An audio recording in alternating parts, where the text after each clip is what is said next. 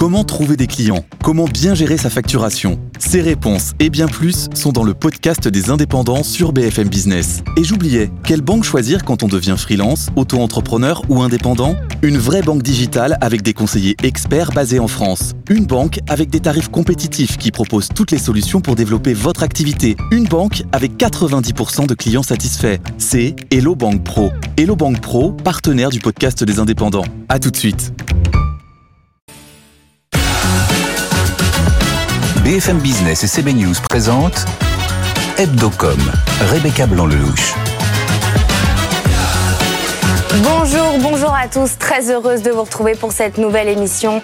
Au programme, Uber Eats s'incruste dans les pubs des autres sur TF1 pour comprendre comment on fait pour hacker la pub des autres. On accueillera le responsable de ce hacking, Georges Mohamed Sherif, euh, président et directeur de la création chez Buzzman. Dans l'actualité cette semaine, après l'échec de la fusion avec TF1, les candidats au rachat d'M6 sont sur les rangs. Julien Casquier euh, nous en dira plus dans son journal. Et puis s'intéressera au retail média qui va peser plus de 100 milliards de dollars en 2022. Nicolas Rieul, vice-président Europe de l'Ouest chez Criteo, sera en plateau avec nous pour parler de la nouvelle plateforme de Criteo, Commerce Max. Voilà le programme. Allons-y. Sur BFM Business. Ça arrive de s'incruster dans les pubs des autres pour ceux qui ont raté euh, le prime de TF1 dimanche dernier vers 20h55. Pendant 3 minutes, des notifications Uber Eats sont apparus dans les spots pubs d'Oasis, d'Orangina ou encore de Burger King, euh, Free ou Celio. Uber Eats s'est littéralement incrusté, a pris possession des pubs. Pour en parler en plateau avec nous, Frédéric Roy, rédacteur en chef CB News. Bonjour Frédéric. Bonjour Rebecca. Et Julien Casqui, journaliste BFM Business. Bonjour Julien. Bonjour Rebecca. Et puis nous accueillons le responsable de ce hacking, Georges Mohamed Sherif. Vous êtes président et directeur de la création chez Buzzman. Bonjour, et merci d'être avec nous. Avant tout, euh, je voudrais qu'on commence par regarder cette fameuse incruste euh, sur la pub de Burger King.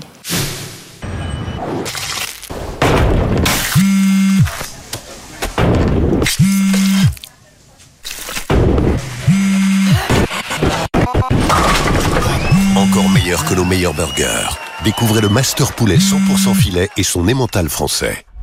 Mmh, Burger King. Encore un coup de com euh, à la Buzzman, j'ai envie de dire. Comment on fait pour s'incruster dans les pubs des autres? Comment on monte un tel coup, Georges Mohamed Sherif Eh Bien écoutez, en fait, ça, c'est beaucoup plus simple que- qu'on croit en fait. C'est vrai? Ouais, ouais, c'est, marrant parce que j'ai eu un peu ces échos-là. Les gens pensaient que c'était, euh, ça avait été une usine à gaz. Alors ça a pris du temps, ça a pris euh, quasiment six mois entre la conception et, et le fait de, de passer euh, ce dimanche. Mais euh, en réalité, à partir du moment où on a eu le premier, euh, le premier, euh, la première marque a été d'accord. Alors c'était un peu facilité parce que c'était Burger King qui est un autre de nos Ouais, clients. c'est Bah, c'est comme quand tu fais une pub et tu dis qu'il y a Zidane, les autres veulent la faire. Donc on a dit qu'il y avait Burger King qui voulait le faire et euh, et, et en fait ça, ça a été assez simple. Ça a été assez simple. Donc tous vos clients ont accepté euh, assez, euh, voilà, assez simplement. Une partie de nos clients et il y a Extrême pour qui on est plus ou moins en train de commencer à bosser, mais les euh. Café Noir, Café Noir, Carte Noire, pardon, c'est c'est pas de nos clients. On a aussi Oasis, c'est pas de nos clients. Alors comment on fait? Vous, vous, vous négociez, donc vous négociez au- auprès de qui? Ouais, ouais, on a, on a envoyé, alors on, on se connaît un peu dans la pub, donc on a envoyé à certains de nos contacts en leur disant, voilà, Oasis, par exemple, moi j'ai appelé Nessim, je lui ai dit, voilà, on a ce truc-là, est-ce que tu serais OK pour, euh, pour participer? Et puis ça s'est ça s'est fait assez, assez facilement. Ça coûte des sous? Ouais, C'est ce que j'allais dire. Ça Est-ce que coûte- c'est Uber Eats qui paye? Alors justement, pareil, la deuxième question qu'on que les gens ont en tête, c'est que ça, ça coûte euh, super cher. En fait, pas du tout. Ça a coûté, euh, alors je, je, je vais vous dire donner des chiffres qui sont assez hallucinants, ça a coûté 150 000 euros euh, à Uber Eats de faire ça. Donc de s'incruster. Là pour l'incruste, juste pour l'incruste. L'écran, en fait, parce qu'en fait, les autres, euh, les autres annonceurs, il y a là une règle qui s'appelle le- la règle de du double annonceur. Ils ont aussi payé une partie. Donc en fait, une partie de la, de, du, du, du média était payée par les autres euh, annonceurs. Mais au final, pour tous ces annonceurs, c'est du gagnant, gagnant euh, x3 parce que c'est, euh, on a l'impression que c'est une pub qui a duré euh, 3 minutes 50, ce qui est le cas. Mais au final, euh, ça n'a pas coûté euh, tant que ça. Donc, euh, c'est, c'est, c'est, je pense que c'est un coup médiatique euh, dont on n'a pas, euh, dont on n'a pas euh, senti que ça allait faire autant de bruit. C'était ça- euh, ça vibrait. c'était pendant euh, la diffusion de Captain Marvel Oui. qui a réuni euh, plus de 3,12 millions de téléspectateurs, soit 16,4% de part d'audience. Est-ce qu'à ce moment-là, ou dans l'heure qui a suivi, il y a eu une, une hausse des commandes sur Uber Eats ou alors une hausse des téléchargements de l'application? Est-ce que vous avez vu un vrai Ouais, ouais, il y a eu, il y a eu carrément x2. C'est-à-dire qu'en gros, je crois qu'il y a, il y a eu 15 000 téléchargements. En gros, là, Uber Eats, donc ce matin, m'ont donné les chiffres et c'est x2 par rapport à, du dimanche à dimanche dernier, sachant que le dimanche, en plus, c'est une journée où il y a beaucoup, c'est une des journées les plus, euh, les plus efficaces. C'est ce que vous attendiez, moins ou plus? Bah là, c'est carrément beaucoup plus que ce qu'on a imaginé, parce que x2, c'est quand même, euh, c'est beaucoup, hein. C'est euh, sur, sur un et, et, et surtout après, il y, a le, il y a le bruit qu'il y a eu autour de la marque. Il y a eu euh, une recherche de, de- du mot euh, Uber Eats sur euh, sur Google qui a, qui a été x4. Enfin bref, on a eu des résultats euh, qui sont assez hallucinants. Frédéric À la fois, c'est euh, c'est un coup euh, jamais fait sous cette forme-là en France. Ouais. Mais le hacking de pub, ça, ça s'est fait. quoi. Il y a Tide normal, notamment. euh, Alors Tide l'a fait il y a 2-3 ans. Nous, on l'a fait pour Zaoza et vous, ouais, il y a euh, 13 ans. Il y a- et c'est ce que j'allais dire. Par contre, de, de, c'est le, le fait de s'incruster via un élément qui est dans ton produit, qui est donc cette notif, Mm. euh, qui est franchement une idée brillante des créatifs, parce qu'en fait, c'est hyper simple. Euh, ça a aussi demandé aucune production. C'est-à-dire, ça n'a pas coûté d'argent à produire, en fait. C'est juste une surimpe. Donc, euh, c'est une idée assez brillante. Mais ce, ce truc de mettre une partie de ton produit dans une autre pub, ça, je crois que je l'avais jamais vu. Ouais, mais le, le, le coup, c'est ça marche à tous les coups. Il y a l'effet de surprise. On peut le faire qu'une fois par, euh, par, par décennie. Quoi. Ah ben derrière, ouais, c'est compliqué. Et puis je pense que de, de trouver un truc aussi précis que la notification, sachant que on va pas se mentir, le, le bruit du vibreur, on a fait, on a fait un peu exprès de le faire un peu plus fort. Pour, pour euh, Pourquoi? embêter. Je vais vous dire, le problème qu'on a aujourd'hui dans la pub, vous aimez pas la pub, j'aime pas la pub. Si, si, moi. Non mais on va pas se mentir, la pub c'est c'est c'est c'est chiant en fait. Donc aujourd'hui le pro... non mais c'est vrai. Pourquoi c'est chiant? Parce que la majorité des pubs sont pas bonnes. Et nous, notre boulot, c'est de rendre les publicités divertissantes.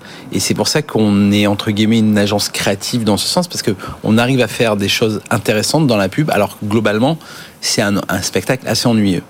Le problème, juste pour finir deux secondes, c'est qu'on a un problème de. Le sujet, c'est plus l'exposition. C'est-à-dire se dire, tiens, on va mettre de l'argent aux 20h TF1 dimanche. C'est l'attention. C'est comment les gens, ils vous écoutent vraiment. Pas juste que vous passiez, c'est qu'ils s'arrêtent. Et là, on a, je pense qu'on a trouvé un bon. Donc vous avez pris le parti sur le, sur le vibreur en fait. Ouais. Est-ce que ça n'a pas dérangé TF1 à accepter sans problème?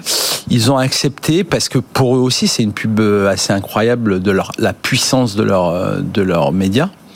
Euh, et après, oui, il y a des gens sur Twitter, ça a été, euh, il y a des gens qui ont créé au génie, Ouais.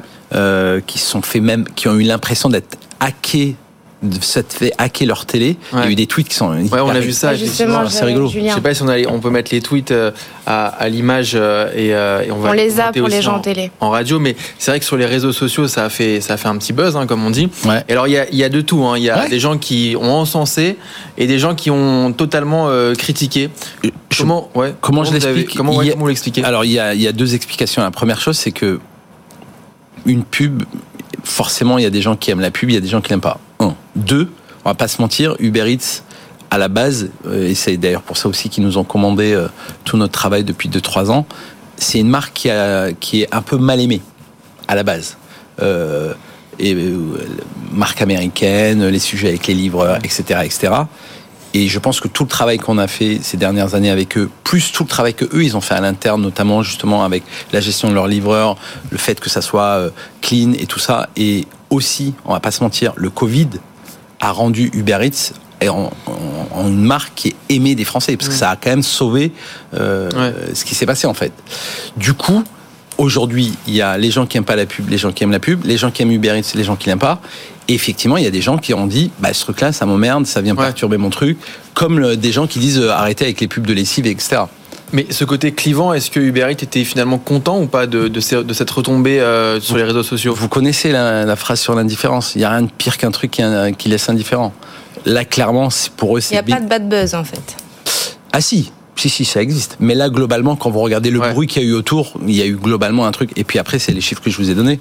Quand, vous télé... quand les gens téléchargent euh, euh, deux fois plus C'était le but et qu'il y a plus de ventes et que le bruit autour de la marque a été beaucoup plus euh, positif que d'habitude, ça veut dire que le résultat est bon.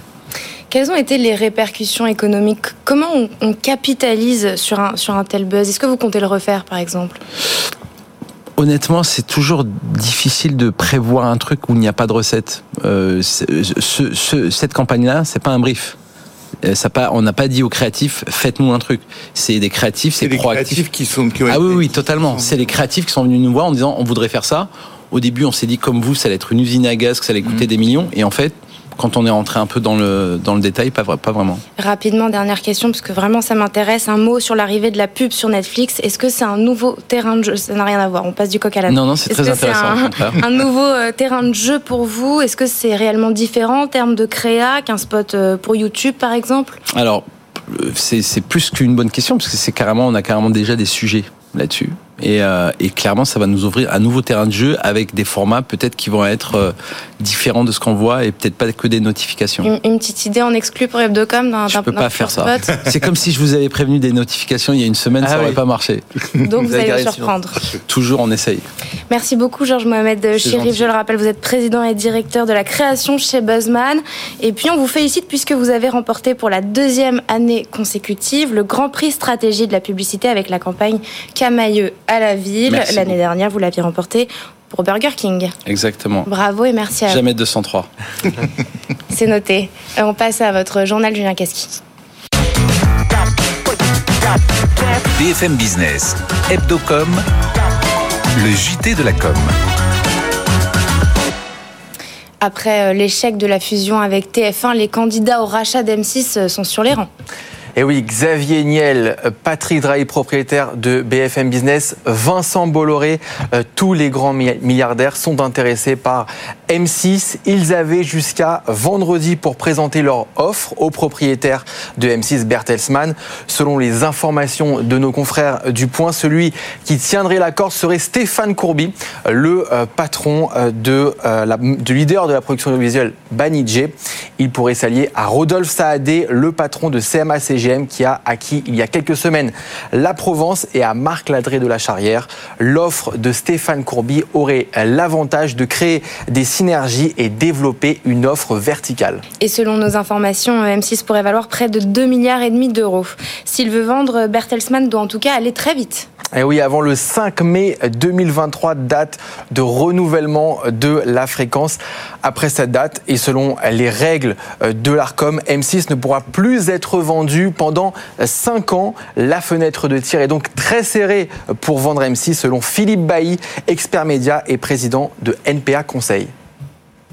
entre aujourd'hui et le 5 mai, et pour, essayer de, bien comprendre, il faut que le CSA ait terminé une consultation publique qui est en cours, qui, dure jusqu'au 10 octobre, qu'il ait réalisé une étude d'impact, ça, ça devrait être terminé euh, vers la fin d'année, c'est des étapes administratives indispensables, puis qu'il lance son appel à candidature, qu'il l'instruise, qu'il prenne sa décision, qu'il négocie la, convention, Et pour aller plus vite et éviter les règles de concurrence, M6 pourrait préférer un acteur qui ne dispose pas de fréquences audiovisuelles. Conséquence aussi de cet échec de la fusion TF1-M6, on l'a appris ce vendredi, Rodolphe Belmer va prendre la tête de TF1.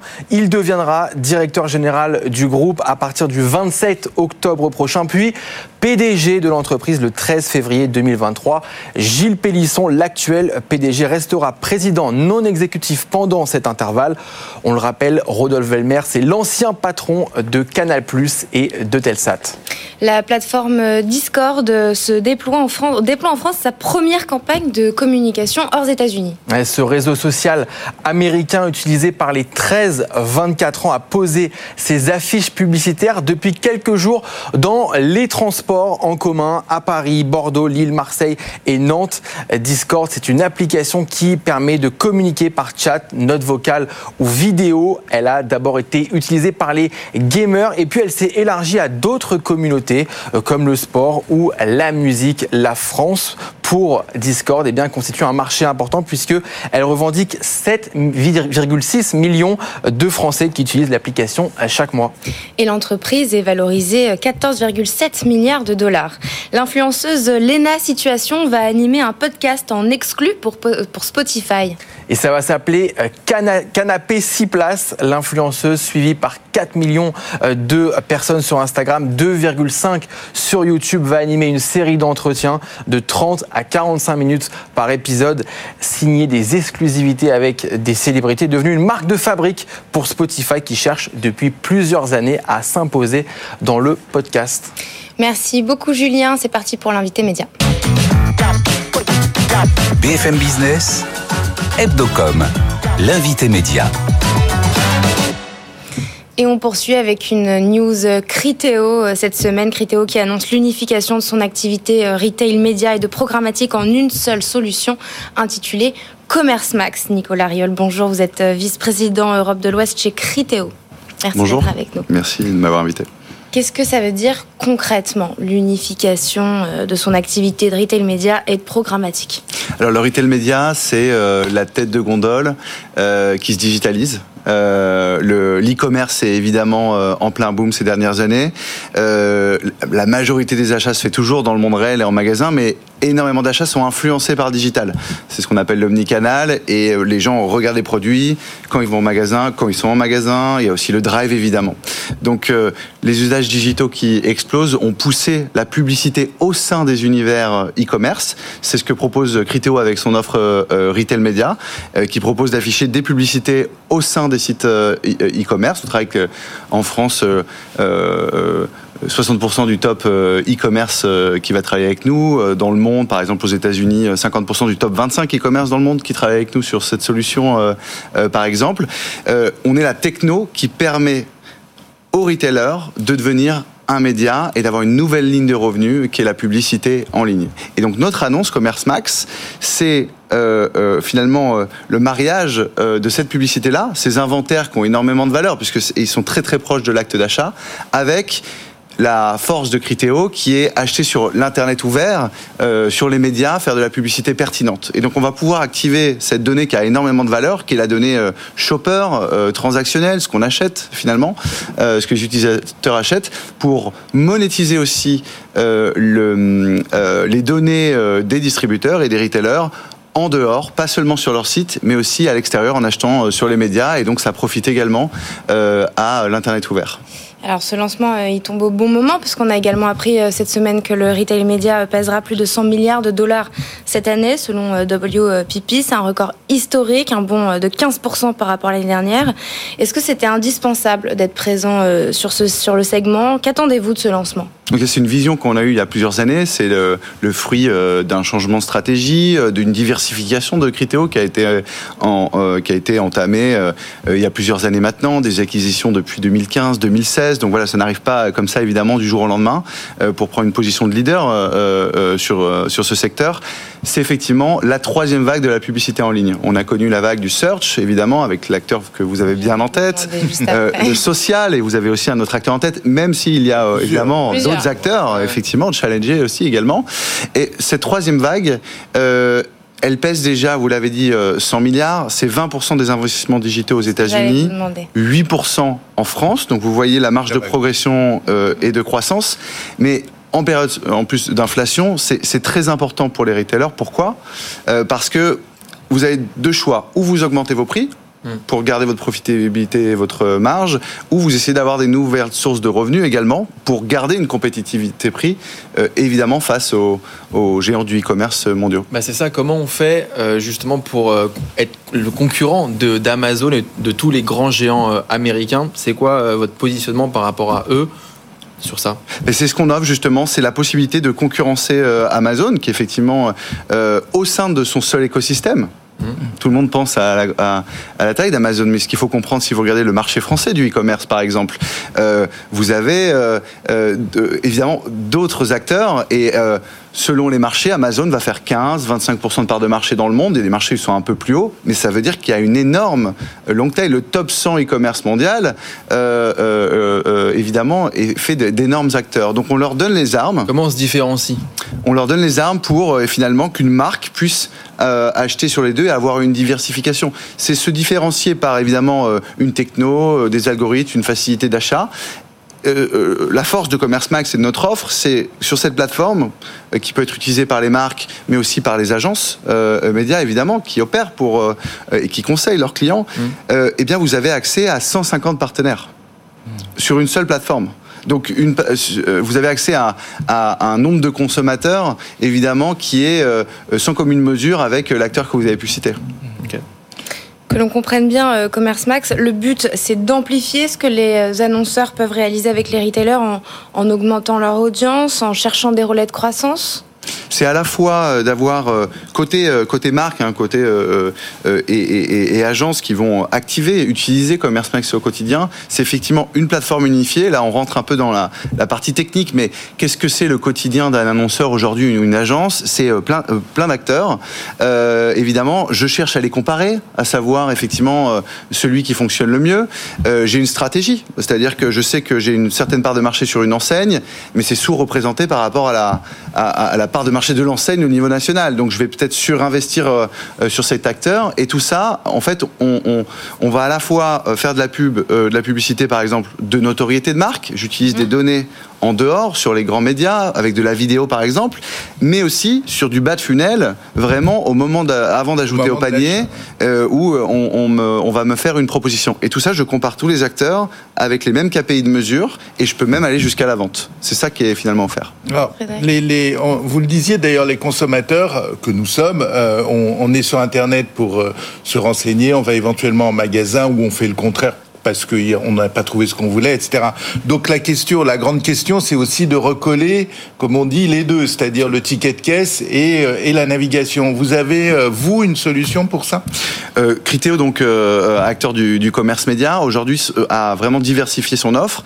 Notre offre, elle est online et on s'est fait connaître pour ça avec les e-commerçants. Mais en réalité, elle est aussi omnicanal depuis maintenant plusieurs années. Ça veut dire qu'on on- on- on va pouvoir, grâce aux cartes de fidélité et avec le consentement euh, de l'utilisateur, faire le lien justement. Euh, Il y a des enseignes, euh, euh, il y a 80%, 90% des, des- des personnes qui passent en caisse qui utilisent leur carte de fidélité. Euh, et là, on arrive à faire le lien. Et donc, entre une publicité euh, vidéo qui va être euh, en télé adressée euh, euh, aujourd'hui et demain, mais aussi évidemment euh, sur euh, tous les grands médias, je vais pouvoir faire la loupe et évidemment savoir s'il y a eu des, euh, des, euh, euh, des ventes en ligne, mais aussi des ventes aussi des- en magasin. Et c'est comme ça qu'on euh, euh, c'est comme ça qu'on on réunit euh, les deux univers. Mais est-ce que vous allez proposer un, un cabinet d'écoute? Parce que par moment, vraiment, je ne vois pas comment on me propose les pubs. Je, je parle d'un sujet et dans la foulée, on me propose le produit. C'est hyper étonnant. Alors euh, ça, ça, il y a différents acteurs. Ça me fait penser effectivement, il y a, cette, euh, un peu cette rumeur. Beaucoup de gens se disent, euh, et, c'est souvent sur des acteurs du social. J'ai dit quelque chose, j'ai l'impression de l'avoir retrouvé. Bon, nous, c'est pas du tout notre sujet. On sait d'où viennent les données. C'est quand les utilisateurs nous donnent leur consentement pour avoir la publicité personnalisée au- auprès de nos clients et auprès des médias. C'est-à-dire que concrètement, quand vous êtes sur le site d'un e-commerçant, au moment où vous acceptez, ce que ça veut dire, c'est que vous allez pouvoir bénéficier de publicité personnalisée en dehors euh, de ce média. Les C'est ça votre avantage finalement. les données, absolument. C'est le données ciblage. avec le ciblage et euh, l'analyse et l'algorithme qui va avec le ciblage, évidemment. Euh, parce que le but, c'est effectivement que la publicité soit intelligente et qu'elle plaise à l'utilisateur. Moi, j'ai deux petites questions. La première, c'est si je suis un, un commerçant moyen, on va dire, euh, euh, voilà, je sais pas, euh, j'ai besoin de faire de la publicité. Combien ça coûte euh, cette offre-là Si je veux mettre de la publicité euh, sur euh, sur mon site internet, combien com- combien ça coûte si je veux voir Criteo Alors, c'est aussi euh, l'avantage du euh, digital. L'offre euh, Commerce Max, elle est vraiment aujourd'hui, surtout qu'on vient le, le lancer, réservée aux clients enterprise. On parle des grands comptes et des grandes marques. Aujourd'hui, en tout cas, on le lance comme ça. On verra demain si évidemment ensuite c'est réservé à tous. Mais l'avantage, aujourd'hui, vous voulez faire une campagne avec Criteo, tout est possible. L'avantage du digital, finalement, c'est que c'est en fonction du budget. On sait que, par exemple, qu'en télé, il y a 2000 annonceurs. C'est très, très peu. Sur le digital, euh, Criteo, on a 22 000 clients dans le monde entier. Euh, c'est l'avantage. Euh, on s'adapte, évidemment, au budget. Après, la question, c'est l'impact et le retour sur investissement qu'on souhaite avoir. Dernière question, Nicolas Riol. Vous venez d'être élu à la tête de l'IAB, donc qui représente la publicité digitale, le, secteur de la pub digitale en Europe. Vous êtes déjà à la tête de l'Alliance digitale en France. C'est quoi les deux, trois grands chantiers réglementaire que le secteur doit suivre là pour les prochains mois? Bon, j'étais là pour Criteo euh, aujourd'hui. On est obligé de vous poser la euh, question. Effectivement, c'était il y a deux jours. Donc, euh, les grands chantiers au niveau européen pour la publicité digitale, on va dire vraiment la question là, c'est réglementaire. c'est, on est toujours dans l'application du RGPD. C'est dingue, ça fait quand même quelques années maintenant, mais il y a un vrai sujet d'interprétation et de, de d'harmonisation au niveau européen. Le but, c'était d'avoir la même règle au niveau européen, mais on se rend compte que selon les CNIL ou les, ce qu'on appelle les data protection mm. au niveau européen, eh ben on n'a pas les mêmes règles en fonction de ce qu'on doit faire avec les cookies ou pas, et donc on veut harmoniser ça parce que c'est pas pratique évidemment euh, euh, pour faire du business. Et la deuxième, c'est euh, il y a eu un, un, grand chantier qui est DSA qui a été voté, et, et, qui sera mis en application cette année. Donc c'est comment on le met en application au niveau européen et de façon technique pour lutter notamment contre la désinformation par exemple. Merci beaucoup Nicolas Riol. Vous êtes vice-président Europe de l'Ouest chez Criteo. Merci d'avoir été avec nous. On passe à la chronique média. BFM Business, Hebdocom, la chronique média. Frédéric, vous allez nous parler de générosité cette semaine. Oui, oui, parce qu'effectivement, Rebecca, cette semaine, c'était un peu la semaine de la, bonté. On a appris mardi que Daniel Kretinsky, euh, le milliardaire euh, tchèque, allait prêter pas moins de 15 millions d'euros à Libération pour lui permettre, en quelque sorte, de finir ses fins de mois, alors que euh, le Libé, finalement, se porte pas si mal d'ailleurs, puisqu'ils vendent 93 000 exemplaires euh, chaque jour. Euh, c'est une progression de plus de 11%, ce qui est quand même assez euh, assez spectaculaire. Ils ont même réduit leur perte d'exploitation euh, à 7 millions, 8 millions contre 12 euh, l'année dernière, mais c'est pas suffisant pour combler le déficit, d'où la nécessité de se tourner vers vers des gens qui, qui leur permettent de, de, de survivre. C'est un peu le malheureusement l'état de la de la presse française est comme ça, même quand ça va bien, et eh ben les comptes sont pas absolument, absolument géniaux, quoi. En plus, Daniel Kretinsky euh, n'est pas à son premier sauvetage. Ben non, non, non, il est. Alors, c'est Daniel Kretinsky, c'est c'est quelqu'un qui a qui a fait sa fortune euh, dans le les, mines de charbon et les centrales à charbon euh, pour vendre de l'électricité en attendant la transition écologique. Donc, ça lui rapporte beaucoup d'argent et une grande partie de cet argent, il investit dans les médias en Europe et en France surtout. Il possède notamment le groupe de, de, de presse CMI qui édite Elle, Marianne, Télé 7 jours et d'autres. Il est également actionnaire du groupe Le Monde. Mais ce qu'il faut noter quand même dans le cas de Libération, c'est que c'est un prêt. Donc ça ne lui donne aucun pouvoir euh, sur la marche du journal. Mais il n'est pas le seul euh, milliardaire à aider la presse. Non, il y en a d'autres, on les connaît. Il y en a notamment un qui est, euh, qui est bien connu, lui aussi, c'est Xavier Niel, le créateur de Free, qui vient de, lui aussi, cette semaine, d'annoncer qu'il finançait un nouveau magazine économique qui s'appelle L'Informé, qui est un magazine en ligne qui veut donner des scoops. On verra s'ils y arrivent, on, on leur souhaite, qui est créé par un ancien, un ancien journaliste de Capital, Gilles Tanguy, Là encore, Niel, qui est actionnaire également du Monde, aux côtés de Kretinsky, euh, garantit l'indépendance du futur média euh, parce qu'il il, fait cet investissement en passant par un fonds indépendant qui lui sert déjà pour euh, pour le journal Le Monde. Donc, ce qui est intéressant dans ces mouvements, c'est qu'au fond, ces deux hommes dépensent beaucoup d'argent pour aider la presse, apparemment sans autre idée que aider la démocratie et la liberté de la presse, qui est plutôt une bonne nouvelle par les temps qui courent. Merci beaucoup beaucoup Frédéric. Euh, merci à tous de nous avoir écoutés ou regardés. Je vous donne rendez-vous la semaine prochaine, même heure, même endroit sur BFM Business. Très bon week-end.